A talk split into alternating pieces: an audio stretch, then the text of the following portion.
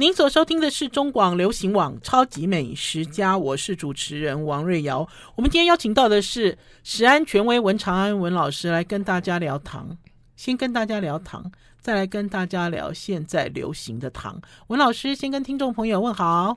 主持人好，各位听众观众大家好。好，文老师开始。糖，我一点都不害怕。其实糖有非常多种啊，哈、嗯，有。阿法糖有贝塔糖，嗯、有单糖，有酸糖，有寡糖，有多糖，嗯，一大堆的糖。对，那我们现在来讲的话呢，我们最常听的就是葡萄糖、葡萄糖跟蔗糖。蔗糖，可是文老师，你不得不承认，现在时下的风气，大家都是闻糖色变呢。很多人都是在讲什么糖是万恶之源呐、啊，巴拉巴拉诸如此类的。老师，你的观点是什么？糖是这样子啊，有大糖，有小糖。嗯，大糖。要消化才能够吸收，嗯，那你让它消化的时间变慢，嗯，它的血糖不容易升高，嗯，可是小糖它容易被吸收，嗯，所以呢，它很容易造成血糖升高。哦，可是我们讲的血糖是葡萄糖，嗯，如果你吃的糖是很容易变成葡萄糖的话，那血糖一定抓高。好，那老师呢就直接讲什么是大糖，在我们的生活之中，我们最常看到的大糖呢就是淀粉，嗯，哦，淀粉哦。哼哼，我现在谈一下，就是嗯，所谓单糖就是一个糖，对，酸糖就是两个糖，就是单糖合起来，两个糖合起来叫酸糖，嗯，然后呢，寡糖就是三到九个糖合起来的，嗯，然后呢，超过十个以上的呢，我们就叫多糖，淀粉就叫做多糖，好，所以多糖呢，我们吃下去了以后呢，它一定要经过消化，嗯哼，那你如果消化的很快的话，糖当然容易抓高，嗯。就是血糖当然容易抓高，你如果消化比较慢的话，当然就不愿意、嗯、就不容易抓高。所以多糖会比单糖好。所以呢，在这种情况之下的话，我们讲一个，就是常常我们吃的饭，嗯，我们把米呢煮成饭，嗯，那在电锅里面煮出来的时候呢，就是黏黏的，对，一坨一坨的，对，那个东西很容易消化，哦，所以吃那种饭呢，最容易血糖抓高。稀饭也是，对不对？是，稀饭比干饭更容易抓高，更容易，嗯，对。但是你把饭煮好了以后呢，把它放在桌上搅拌通风，对，通风了以后呢，它会产生贝塔化，就是老化，对，老化了以后呢，就会产生抗性，是。那抗性的时候呢，我们的英文叫 resistance starch，产生抗性，抗性呢，它在消化的过程里面就会减缓，嗯哼，所以可以加长胃排空的时间，嗯，然后慢一点到肠。到达小肠，那慢一点就到达小肠的时候呢，这个时候血糖就不容易抓高。所以文老师就有人在讲说啊，如果要让这个呃血糖吃吃米饭血糖不容易太大的变动的话，他就说白饭要先去冷冻，还是要先去冷藏，其实也是老化，对不对？同样的做法，呃、老化就是产生抗性，嗯，就产生抗性，嗯，所以呢。老人家来讲的话，很喜欢吃稀饭。嗯，那稀饭来讲的话呢，因为太容易消化的，所以血糖比较容易抓高。哦，好，所以这个是大糖。大糖其实不是看材料，是看怎么料理，对不对？怎么做？但是你吃抗性淀粉，现在有非常多的抗性淀粉。嗯，哪一些？因为淀粉被抗性老化变硬。嗯。嗯所以很多的食品呢都不喜欢，因为它有抗性。嗯，有抗性的话变得有点硬，不好吃。哦，对啊，所以他们都会加一些化学淀粉进去。嗯哼，那加一些化学淀粉的话呢，化学淀粉因为它改变了原来淀粉的结构，嗯，所以它不会老化。嗯哼，那不会老化的时候呢，这时候它就永远年轻，而且。化学淀粉是原来的淀粉怎么样呢？中间加入了其他的物质。嗯嗯哼。比方来讲，我要 Q，嗯，我加了磷酸盐进去，或是加了过氧化物进去，嗯，然后呢，加了任何的东西进去以后，产生产生物性的改变，而产生不会老化。嗯，那这种不会老化呢，到底好不好？事实上，它有很很大的讨论空间。可是老师，如果我吃了这些不会老化的淀粉，那我的血糖会受到影响吗？基本上说起来的话呢，这种它的血糖影响性比较不大，嗯，可是它化学性的结构对身体的影响会比较大，影响对，对对？因为这种化学性的淀粉有一个最重要的特色，就是它进入身体了以后呢，它会抑制肠道的益生菌的生长，嗯嗯哼，所以呢，它对人体来讲的话呢，会比较不好。哦，因为它也不是纯天然啦。那我们现在吃这些化学淀粉吃的非常的多。嗯，没有错。我们一般的淀粉来讲的话呢，像你饭煮熟了一定会变硬，嗯、对，或是稀饭上面会产生一层薄膜。薄膜，嗯、对。那你如果煮出来的稀饭，或是你煮出来的八宝粥，嗯，那上面没有一层薄膜，你摆在那边的话呢，嗯、永远都没有一层薄膜，那就代表说那个东西可能会有这个。化学淀粉、修饰淀粉在里面。哎、欸，我从来都没有想过为什么八宝粥没有薄膜、欸。哎，我们自己煮粥都有一层膜、欸。哎，对、欸，真的。所以这个是一个辨识的方法吗？不要辨识，现在看成分就知道了啦。所以是不是？嗯，像我们去吃板豆的时候，做一道菜经常是一个麻糬。嗯，那那个麻糬摆上来的时候呢，那个麻糬永远都是软趴趴的，它不会变硬。冷冻也会软趴趴哦。嗯，呃。冷冻如果还原的话呢，嗯、它是软趴趴的，嗯、那它不会变硬的话，代表它原来的淀粉里面就会有加一些修饰淀粉。哦，所以我们所以您主持人，你刚才讲，嗯、我们常常看一个这个这个汤圆，嗯，汤圆我们做好了以后呢，把它摆在这个市场的摊位上面桌子上，嗯、那隔了四五个小时以后，汤圆就会老化，老化以后就会开一个十字口。嗯，裂开。对，如果你买的冷冻汤圆，嗯，它解冻了以后呢，放在桌上一直都没有十字狗的话，就代表这个汤圆里面的淀粉可能就会有修饰淀粉存在。哦，我自己是很喜欢买这些米制品吃啦，然后我很喜欢，呃，店家在卖我的时候会跟我讲说，你不能冰哦，冰了就会变硬。文老师，我就很喜欢冰了会变硬的这些米制品，我的观念是对的吗？对，这种东西，就是冰一定会变硬。嗯，可是有的冰不会硬啊，我讲对不对？呃，还是会变硬了，嗯、但是变得比较慢。嗯哼，因为修饰淀粉它有一种淀粉就是它抗冻。嗯。嗯哼，但是它们的修饰淀粉都不会抗冻，对但是只有一种会抗冻。嗯、那抗冻的修饰淀粉，实际上它不会变硬，是真的。嗯、对啊，啊，所以等于是我也是用这个方式来辨识，就是辨识我买的这些米制品是否很纯正啊，没有添加东西。我这个观念是欧巴桑的观念，对不对？菜市场经验，蛮、呃、好的。嗯，所以我们常常吃一个叫米粉，米粉也是淀粉做的，对对，米做的。嗯，所以好的米粉。嗯，因为它风吹干了，对，吹干了以后呢，产生抗性，嗯，抗性了以后就不容易吸水，对，所以好的米粉放在一盆水里面的话呢，因为它不容易吸水，所以它沉下去的非速度非常慢。哦，但是如果是化学淀粉做出来的话，嗯哼，它不会产生抗性，它永远年轻，所以放在水里面的话，很快就沉下去了。嗯哼，所以辨别一个米粉的好坏的话呢，大概就是。拿一盆水，嗯，沉下去很快的，对，这个东西就是用修饰淀粉做的。如果它沉下去很慢的，它就是天然的淀粉做的。所以按照老师你的讲法，后面的成分表不准是不是？我常常在讲自己的 经验值比较重要啦，对对，要培养自己的经验值。好，我们要先休息一下，进一段广告，再回到节目现场。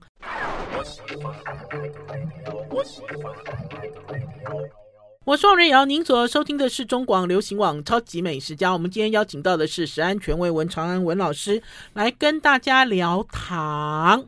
好啦，听众朋友，你们现在已经有概念了，对不对？老师，我们刚才其实都在讲大糖，大糖嘛，对不对？是。好，我们要继续。像我刚一开始讲的时候，就讲单糖，单糖就是一个糖嘛。嗯。单糖我们最常看到就有葡萄糖、果糖，对，跟半乳糖，对。那葡萄糖跟葡萄糖结合就变麦芽糖，葡萄糖跟果糖结合就变蔗糖，嗯、葡萄糖跟半乳糖结合就变乳糖。嗯，那自然界在结合的过程里面呢，大部分都是第一个位置跟第四个位置结合。嗯，嗯那第一个字位置跟第四个位置结合，就这个就是比较自然的。嗯，所以呢，我们葡萄糖跟葡萄糖结合呢，就叫做。一式结合，那我们就称为叫做麦芽糖。嗯哼，嗯。所以当我们在吃麦芽糖的时候呢，你如果血糖过高的人，嗯、那你吃麦芽糖的时候呢，这个时候经过酵素的分解，它就产生两个葡萄糖。嗯。所以呢，你这个时候，你如果你的胰脏出了问题，嗯，然后呢，这个时候你的葡萄糖很难进入血液的话，那葡萄糖就到处游窜的时候呢，嗯、你血糖就会升高。嗯。所以。葡萄糖本身来讲，就是麦芽糖本身来讲的话呢，它是很容易造成血糖升高的物质。嗯、那麦芽糖目前在食品上面来讲的话呢，很多都会有。有啊，我爱吃的花生糖啊、芝麻糖啊这些啊，贡糖啊。你烤鸭的表面都是抹麦芽糖的哦，麦芽糖水啦，对，对不对？经常会碰到啦。是，那种东西是很多的。嗯，那我刚才讲的葡萄糖跟葡萄糖第一个位置跟第四个位置结合，嗯，它就是天然的麦芽糖。嗯。可是我们常常讲麦芽糖会造成血糖升高，对，所以我们就把结合的位置改变，哦，很多维持个，那天然的是一四结合，对，那我如果把它改成叫一三结合，那会变成怎么样？所以呢，这个就不能用了，不能用，所以我们就叫做难消化的麦芽糖。嗯，现在有难消化的麦芽糖吗？可吃起来也是甜的吗？所以我常常在鼓励很多人讲，就是说的哈。嗯走自然的路线是最安稳的路线。那因为它难消化，这个自然界不存在。对，所以身体就没办法了，对不对？是身体就没有办法，那细菌也不会用，因为身体没办法辨识血糖，当然不会上来。可是身体面对它是没办法的。是，所以你到肠胃去了以后呢，肠胃的益生菌它就没有办法用，它就被压住了，所以它就了，对不对？没有办法了。对，所以。这种东西，它虽然说造成你的血糖不会升高，嗯，可是它又产生了另外一个问题，就是，嗯，你的肠的益生菌，嗯，就会产生影响，嗯，我自己是不太鼓励，就说吃一些怪里怪气的东西的人，嗯，所以我走到哪边，我经常告诉人家讲，就是说，请你多吃天然性的食物，嗯哼。可是老师，你刚才讲说难消化的麦芽糖有出现在我们的生活里吗？它的成分表上面是写难消化的麦芽糖吗？它的成分是这样讲的吗？有啦，有啦，但是我不方便讲厂商出来了。哦，可是，一般消费者看得出来吗？它还是写麦芽糖，对不对？还是什么什么麦芽糖？啊，它有写难消化。哦，难消化麦芽糖，哈哈哈哈，这也算是诚实诚实告知了，对不对？所以我常常在讲，就是说哈，嗯，我自己本身我不太喜欢改改变结构。对，你改变结构的时候呢，这就怪怪的。所以现在有太多的东西都不会坏，不会坏的原因就是因为它改变结构了。对，无法辨识。细菌、病毒。它因为它不认识它嘛，它不去碰，啊、不碰了以后呢，这个事情就会产生很多的怪怪的东西就出来了。可是我觉得，如果是在用品上可以了，可是如果是放在食品上，我觉得就怪怪的，就很怪啊。我们知道我们在生活周遭有很多东西也是靠着细菌无法辨识而来抗菌，对不对？可是吃到肚子里是不行，因为老师来上课，我还记得奈米就是啊。是不是？啊，可是如果吃到肚子里的，这又是另外一回事。因为你的身体就是一个大世界啊，就是一个宇宙啊。开玩笑，这是在开玩笑，不是吗？可是老师，这些都是合法的吗？合法合规的吗？合法啦，嗯，合法。所以我们常常就讲说，我们有经过安全性的试验嘛。嗯，那我个人是觉得，就是说吃一个还好了，如果。你吃的太多的话，这种东西就是不太好，还是要从频率上来管控，总量管控啦。是是是是，嗯、所以吃的次数、吃的频率呢，这是蛮重要的。嗯，好，嗯，好，老师还有呢，我们现在讲到难消化的麦芽糖，一跟三的位置结合，还有其他糖吗？老师，嗯，所以刚讲的就是两个糖的结合。嗯，OK，那我们的。葡萄糖跟果糖结合就叫蔗糖。嗯，OK，那这个蔗糖它是两个结合起来的。对，所以蔗糖基本上我们看起来的话就是结晶体。嗯，砂糖是冰糖是。嗯，但是你把这两个的结合变成松散的话，嗯，所以它就变成一体了。液体液态糖。所以现在市场市场上就有卖一些液态的糖。它变成比较松散了，蔗糖哦，蔗糖了，不是果糖，是蔗糖。蔗糖它变得比较松散，比较松散的呢，就比较容易消化。哦，液态蔗糖，所以也要小心，就跟刚才在讲白饭跟稀饭、安梅一样的道理，对不对？是，这是一样的道理。嗯，它两个结合一定结合的很紧密。嗯，所以你把它松散了以后，它结构改变了以后呢，它就变得比较。容易消化，嗯，容易消化呢，所以它的一下去了以后呢，很快的就出来一分子的葡萄糖，一分子的果糖。嗯哼。那葡萄糖到身体里面去呢，它产生三十六个 ATP 没有问题。嗯、可是我如果胰岛素受体出了问题的话，嗯、那这个时候呢，我的胰岛素变得没有用的话呢，我的葡萄糖没有办法进入血液里面的话，我当然会葡萄糖抓高。又来了。那这个时候我的果糖，嗯，我记得我来这个节目的时候，我常常在说过好多次，嗯。你如果到医院里面去挂急诊的时候，你躺在急诊的病床上面，医生一定给你过来打的是葡萄糖，对，他不会给你打果糖，对，他给你打果糖，你大概就就完蛋了，你知道？嗯，所以果糖如果太多的话，嗯哼，它会产生其他的问题错。所以呢，我们把果糖常常称为一个叫做不会醉的酒精。果糖是不会醉的酒精，吃果糖，果糖超好吃的，对呀。果糖超好吃的，现在市场上果糖是超多的。嗯哼，那尤其是手摇饮，果糖跟葡萄糖不太一样。嗯，果糖进入身体以后呢，它的有效功能比较低。嗯，可是果糖呢，比蔗糖好太多了。为什么？第一个，它是液体的，它常温常压之下是液体的。嗯，然后呢，它的甜度是蔗糖的一点七三倍，很甜，更甜。那它又极溶，那它又容易怎么样呢？制造。嗯，所以呢，它的价钱非常非常的便宜。所以他在做饮料的时候，在做什么的时候呢？他都很喜欢。那我们现在在一些水果，嗯，它经过特别育种的时候呢，出来的水果特别甜，它的里面的果糖就特别的高。好，听众朋友，我们先休息一下，进一段广告，再回到我们节目现场哦。I like 我是王瑞瑶，您所收听的是中广流行网《超级美食家》。我们今天邀请到的是文长安，食安权威文长安文老师。听众朋友有没有对自己到底平常吃了什么糖？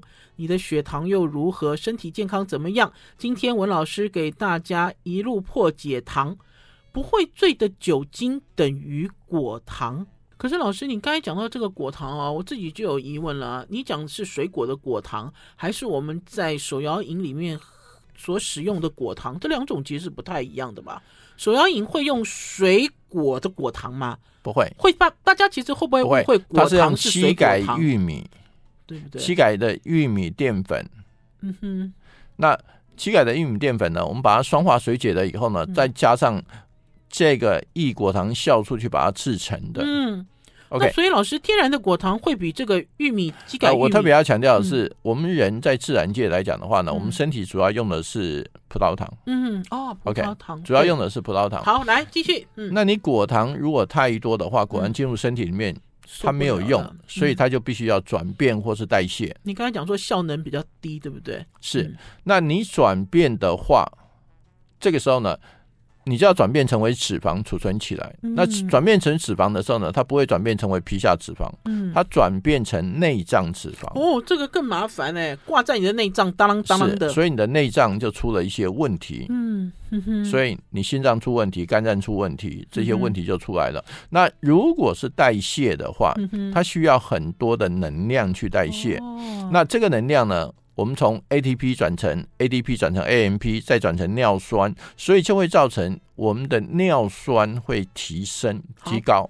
所以呢，这个时候怎么样呢？都是不太好，所以我才把它称为叫做不会醉的酒精。好，老师，那我有问题。现在一般的手摇饮哦，有人都已经强调他不用果糖，用蔗糖，这会好一点吗？老师？呃，蔗糖本身来讲的话呢，是一分子的葡萄糖加一分子的果糖，它只有百分之五十的果糖。哦，所以即使他用蔗糖，也有一半是果糖，一直是这样吗？比较好一点，哦、但是还是不好。所以面对这些使用糖类的饮料，还是要懂得节制。对不对？是是好。接下来呢，老师，嗯，但是我说真话了，糖是每一个人的最爱。当然啦，尤其是这一阵子哦，我看好多营养师都在骂糖哦，都说糖不好，要叫小孩子不要吃怎样。可是就我自己的立场来讲哦，这是一个很大的慰藉。我我自己讲我自己的话了哈、哦，啊、糖有时候我自己都怎么样了，爱不释手，就偷吃一点点也愉快耶。它真的是每一个人的最爱，它很难拒绝的，但是要节制。所以老师，你在吃糖，我们刚才讲啊，有米字边的糖，有有字边的糖。老师你自己要怎么节制？你心里的那把尺？米字边的是小糖，油字边的是大糖。对，你你怎么做呢？米字边的就是单糖、双糖，对。那油字边的是大糖，是淀粉。这个在定义上面来讲的话，它是不太一样的。可是这两个你都节制，对不对？基本上来讲的话呢，大糖本身淀粉是我生命所需。嗯。可是生命所需，如果它来的太多、太容易消化的话，我的血糖还是很容易抓高。所以我现在尽量吃的就是怎么样呢？我先把它变成抗性，嗯，让它在我整个胃里面呢消化久一点。对，久一点，然后延长它胃排空的时间。这个时候呢，我的血糖比较不会抓高。可是老师，现在有好多人都不碰淀粉呢。呃，我觉得怎么样呢？嗯、这种东西就是用蛋白、用油脂类哈，嗯，来这个这个基本上来讲的话呢，我觉得还是天然比较好了。嗯，因为你不用淀粉的时候呢，你虽然可以，因为没有淀粉嘛，对，所以你大概不太容易肥胖。对，可是。这种东西是不是很长时间的去运用？嗯，这个我觉得是有很讨论的空间。Okay. 那我自己觉得呢，我看过很多的朋友，嗯、因为长时间的在低淀粉饮食或是无淀粉饮食的时候，长时间哦，因为他们会认为减肥效果很卓著，是，这是一定的，嗯，一定的。但是适不适合在你以后的生命维护的更好？我觉得这有一个很大的讨论空间，我还是比较注重天然的事情呢。好，嗯，所以这是大糖。那老师，你的小糖平常怎么节制？我送你花生糖，你会吃吗？老师会，会，真的会，我会吃，但是我从金门回来带花生糖给你，我不会随便的过度去吃我。一包我可能会分个十几天、二十天吃完，但是我不会怎么样呢？一下子就把一包吃完了，我不会做这样。那老师，你的自制力很强哎！有的好吃的这个甜点哦，你拆封之后，尤其是我刚才跟你讲的花生糖，就拆封之后一块一块一块不能停哎。所以一定要试试，一定要试试。我刚才讲的这些都是阿法糖哈。对了。都是阿法糖，嗯，阿法糖，嗯，自然界有阿法糖跟贝塔糖，有什么不一样？阿法糖跟贝塔糖基本上的结构都是雷同，嗯，可是它们在全钢糖的位置，第一个碳的位置呢，然后呢，如果阿法糖的话，它的 OH 就是它的羟基是在下面，嗯哼，那如果是贝塔糖的话，它的羟基是在上面，嗯哼，就 OH 一个在上，一个在下，嗯，上跟下就产生非常不大、非常大的不同的结果。嗯，怎么说呢？那阿法糖呢，在自然界，它们都是一四跟一六结合。嗯，一四这个糖是淀粉是直链的。嗯，哦，直链性淀粉。然后呢，如果是一六结合的话，这个淀粉就是支链，支链的淀粉就比较黏。嗯，比较黏，所以糯米比较黏。嗯，所以它的支链比较多。嗯，然后呢，长米比较不粘，所以它的齿链比较多。嗯，那圆糯米，嗯，这个时候更粘，更黏，所以它的齿链更多。长糯米比较不粘，嗯，所以它的齿链比圆糯米要少一点。所以听众朋友，一个是直链，一个是支链，所以嗯，基本上自然界的阿法淀粉都是一四一六结合。嗯哼，那你如果现在有人用科学把它变成一三。就是我们刚才讲的啦，对不对？对，一三那人就不能用了，嗯、不能用不消化，不消化。对，嗯、那你血糖不会抓高，可是问题是你的肠胃益生菌会有问题。哦、所以并不是一好就全好，我们要先休息一下，进一段广告再回来。我是王瑞瑶，您所收听的是中广流行网超级美食家。我们今天邀请到的是食安权威文长安文老师，来跟大家聊糖三点水，呃，不不不，米字边的小糖跟油字边的大糖。今天一次跟大家聊完。然后老师刚刚在上一阶段聊到的是阿法跟贝塔，老师请继续。贝塔本身来讲的话呢，我刚讲它的全甘糖的第一个碳的位置呢，它是在上面。阿法是在下面，嗯，所以造成非常大的不同。可是贝塔是人为的吗？没有，天然的，也是天然的，天然的。嗯，那贝塔的糖呢？我们最常看到的叫做葡聚糖。葡聚糖，OK，葡聚糖呢叫做贝塔 glucan，嗯，贝塔 glucan。那这个葡聚糖呢，你知道，如果是葡萄糖的英文叫 glucose，嗯，那 glu 就是 glucose 的意思，can。好像就是一桶一桶的意思，嗯哼，所以呢，他就告诉你呢，beta glucan 本身是一个大糖。哦，聚合在一起的淀粉呢，它是阿法的葡聚糖。嗯哼，淀粉是一个大分子嘛？对，它是阿法的葡聚糖。嗯哼，可是它不是贝塔的葡聚糖，两个是不一样的。嗯，我有一点 confused 了。然后呢，嗯，所以贝塔的葡聚糖呢，它就产生一种很特殊的效应，就是它有一点黏黏的。嗯嗯哼。有一点黏黏的，支链比较高吗？没有没有没有没有，不是，这两个是不太一样的。对，嗯哼。所以这个黏黏的，它就产生一种很大的特性出来。嗯哼。那贝塔本身来讲的话呢，它就类似纤维素。哦，纤维素怎么听起来是好东西？可是如果这个纤维素，它在结合的过程，它虽然是贝塔缝。就是贝塔形式的话，如果它是一式结合，它叫做纤维素。嗯哼，纤维素就是我们吃的那种东西，没有办法消化，直接就怎么样呢？到大肠里面就排空出去了。对，嗯，可是贝塔葡聚糖跟纤维素不太一样的地方是，它是一三结合。嗯哼，然后呢，我们的阿法的没有一三，阿法是一四一六。嗯，可是如果是贝塔的话呢，天然的是。一三跟一四，一四的就是我们吃的纤维素。我们吃蔬菜的时候，那个纤维素，那个纤维素身体里面的没有办法利用。嗯，那纤维素只有做成粪便的体积加大，然后它往下的时候呢，这个时候增加肠道的蠕动。嗯，对，所以这时候排便比较容易。那一三呢？那一三本身它就产生一种非常奇怪的特性，它就产生一种黏黏的。特性就出来了，哼哼。那这种黏黏的特性呢，就是它吃下去了以后呢，它会膨胀。嗯，那膨胀的时候，它的体积加大。嗯，所以你就有饱食感。感嗯、对，那你就有饱食感。那它黏黏的呢，这时候它在胃里面待的时间会更长。嗯，嗯那更长的时候呢，这时候它到。小肠、大肠的时间就减缓，减缓了以后呢，这时候它的时间拖长，所以血糖不容易升高，所以是好事啊，当然是好事，所以是好事，对不对？对，当然是好事。嗯、那它黏黏的，所以它可以吸附我们一些胆盐。嗯。你知道我们身体里面吃了很多的油，嗯，那这个油在代谢的过程里面需要胆盐，嗯嗯哼，那它把胆盐吸附住了以后呢，你身体没有胆盐，那没有胆盐的时候，你脂肪没有办法代谢，嗯，那这个时候呢，我没有胆盐，我脂肪没有办法代谢，我就必须要从胆固醇，嗯，然后降解以后变成胆盐，哦，所以我的胆固醇被降解变成胆盐了以后呢，胆固醇胆固醇就降低了。哦，所以这是一个良性的循环哦，对，是不是？对。可是老师，一三是什么糖呢？我刚刚讲过了，阿法型的它没有一三，嗯，嗯哼。可是贝塔型的才的一三才有一三，对。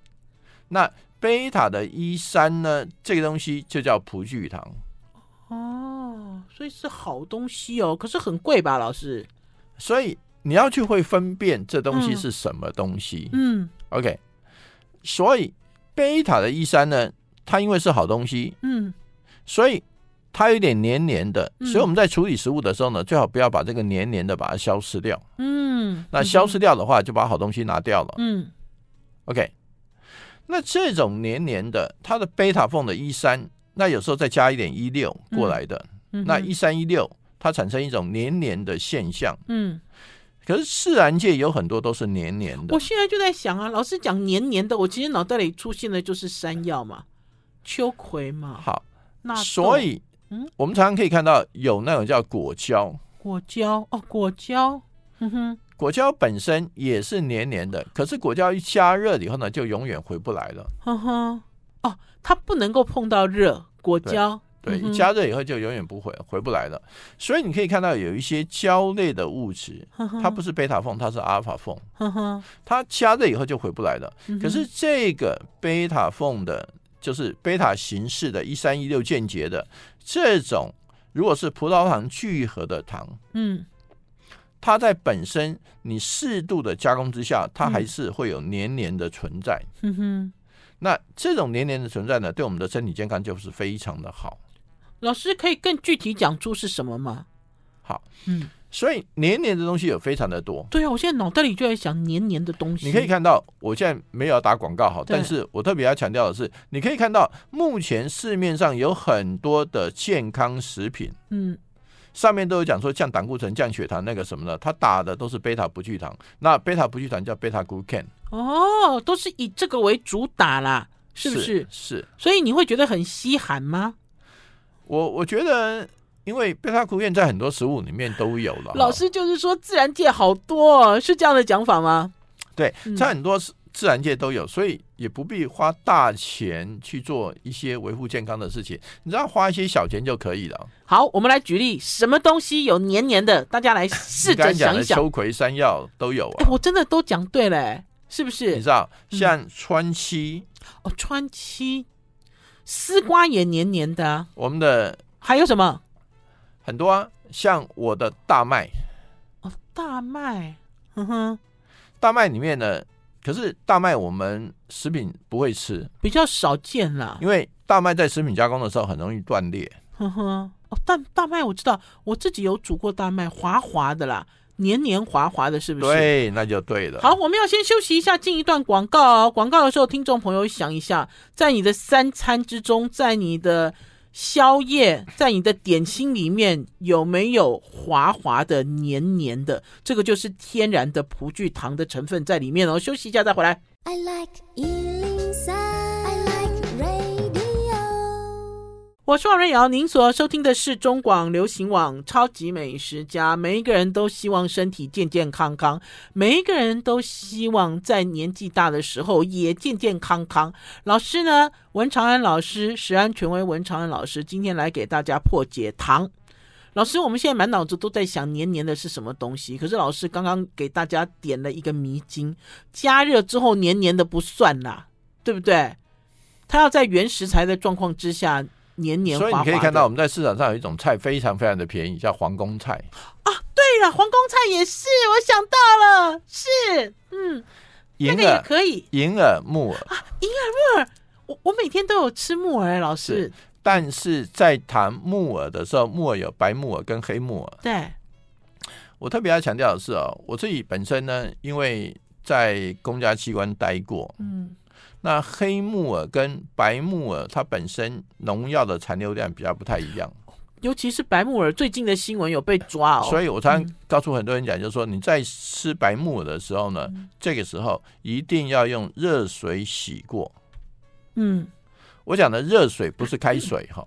嗯，所谓热水就是你手可以受得了的那个温度。哦，老师上次有教人家洗菜，开水就是熟了。也是洗菜的方法啦，一模一样的方法，对不对？所以呢，哦、所谓热水就是你洗澡水的那个温度，就是我厨房热水打开来啦，对，再稍微调一点冷水这样子的温度。呃，不要调冷水哦，就热水打开来，然后就让它冲，是不是？是呃。不是，你可以给它泡浸泡，泡了十分钟、二十分钟的时候呢，因为我们现在核准的三百八十一种农药，对，都是水溶性的，所以热水一泡了以后呢，那个农药很快就掉了。哦，所以它也是用水溶性的农药。是，好，我们没有油溶性的农药。好，所以呢，这个时候农药很快就掉了，它的安全性就变得非常好。大家知道了吗？你们洗菜也是这样子啦。是，嗯，所以呢，你可以看到车前子，嗯，车前子，我知道是一种种子，表面滑滑的，对啊。这个我有哎、欸，哎，对啊，很多这种洋车前子、洋车前子、奇亚子这些都有点黏黏，哦、对，都有点黏黏的，你知道吧？嗯、哼。那这些黏黏的都很好。哦。哎，我喜欢奇亚籽，哎，有一种比奇亚籽更大力，大家会把它拿来做甜点的那种，也是，是。对不对？所以呢，有很多东西都有这些不贝塔谷肯。呵呵。那像我们常常可以看到的燕麦。啊，燕麦也有。是。然后呢，这些都有贝塔谷肯，可是我常常在讲呢，在吃这东西的时候，对身体健康很好。嗯，那这个时候呢，你真的不需要去花大钱去吃。嗯哼。可是老师，我们其实，在刚刚在讲到这些食材哦，它有那种，比如说吃到过量会有反作用吗？会吗？基本上还好了，还好了。我们现在是这样子啊，就是这个。世界卫生组织建建议我们每天吃膳食纤维吃二十五克到三十克。嗯哼，事实上膳食纤维吃二十五克到三十克才可以排便。嗯，哼哼。OK，那呢，这个里面的，我们刚刚讲的这个贝塔谷 n 呢，就是葡聚糖，它本身是水溶性的膳食纤维。哦，我们一般的纤维不会溶解在水里面的，这个是水溶性的膳食纤维。好，那水溶性的膳纤维，我刚刚讲膳纤维，我们吃二十五克到三十克。嗯，可是水溶性的膳纤维吃六到八克。哦，就够了。那六到八克吃的大概就是四分之一。嗯哼。OK，那如果在贝塔谷 n 这些黏黏的这这些，我们吃的大概就是三克。三克左右。其实我们不要去，嗯，因为这么多的数目字，对我们来讲是很困扰的。不是啦，老师为什么会问这个问题？哎，因为有一段时间哦，我其实有定期喝奇亚籽。好流行哦！大家就是用那个矿泉水瓶，有没有？我不知道有没有你们听众朋友有没有追上这个流行？就是用矿泉水瓶，然后里面就丢丢进奇亚籽的种子，然后就摇一摇哦。我记得我那时候很疯狂，我那时候疯狂到什么程度？就是我丢进去的重量不止三克，我是整瓶都是满满的，好像一一甜点那样子的方式。哎，我这个应该是很过量了，是不是？呃，我特别要强调的是，因为种子里面还有其他很多的东西，还有油啊，还有一些麸皮什么之类的东西，哦、它里面的水溶性的膳食纤维不是这个，它是有，但是不是全部了。对了，哦，不是全部。所以在这种情况之下的时候呢，我们水溶性的膳食纤维，它吃的是这个六到八克，六到八克。可是贝塔谷 n 他建议我们就吃三克。嗯，那我刚刚讲过了，这个数目字太复杂了。你只要有平常心、欢喜心去吃就可以了。有吃到，你知道哈？欢喜心是，所以我们在吃蔬菜的时候呢，我们常常在讲一句话，就是在吃蔬菜的过程里面，它有纤维素跟膳食纤维素。嗯，对不起，讲错了，纤维素跟水溶性的纤维素。那你在吃的过程里面呢，你不能吃全部都是。没有黏黏的，嗯，所以你要吃一些黏黏的。那黏黏的也不可以吃太多，嗯，因为你吃太多了以后，你粪便不能成型嘛，嗯，那也完蛋。所以基本上我建议人家大概就是三比七或是六比四，嗯。嗯哼。我讲一句比较俏皮的话，我常常讲说三七啦，三千啦，大家就可以知道怎么控制了。哎，老师，我的我的三餐里没有黏黏的，我现在才发现我其实严重缺乏黏黏的。葡聚糖我好像没有哎、欸，因为我都不喜欢黏黏的。有人会像我一样不喜欢黏黏的食材吗？呃，嗯，黏黏的本身因为它的吸附性很强，所以还可以把你一些身体的毒性物质吸附了以后排出去，你身体的毒性物质会降低。哦，好好好，那我知道了，我至少已经有了光明的指引了，老师。原来如此哦，因为呢。刚刚文老师有讲了，现在坊间有很多东西都强调加了葡聚糖，可是事实上，在你生活周遭的一些天然食材里面就有，只是你没有注意。菇类也有很多，菇类菇类也是滑滑的，对不对？对，菇类也很多。啊、哦，原来是这样子哦。是。刚刚其实一直在问老师所谓的老师的生活指引，比如说老师吃这个吃那个吃糖还是吃别的东西，是否有标准？可是听起来老师还是以均衡为要，对不对？对我，我只是觉得说抱着欢喜心去吃了哈，嗯、但是任何会让你上瘾的东西都要节制。哦，比如说我们刚才讲的花生糖，是不是？对，要节制，就这样子而已。我我特别强调这种东西的哈，这种东西我都叫超级加工食品。是，那这种超级加工食品我吃，嗯，但是我不会。一包一下子就吃完，哦、我一包大概隔了十来天把它吃完。还有啦，听众朋友也不要相信“超级食物”这四个字啦。很多人都认为哦，每一天都固定吃一个什么东西，身体就会变很好。其实这样子的逻辑，老师你认同吗？不认同。老师你要讲出来，这是广播节目，不认同。我其实也不认同这样子的做法，是不是？是是。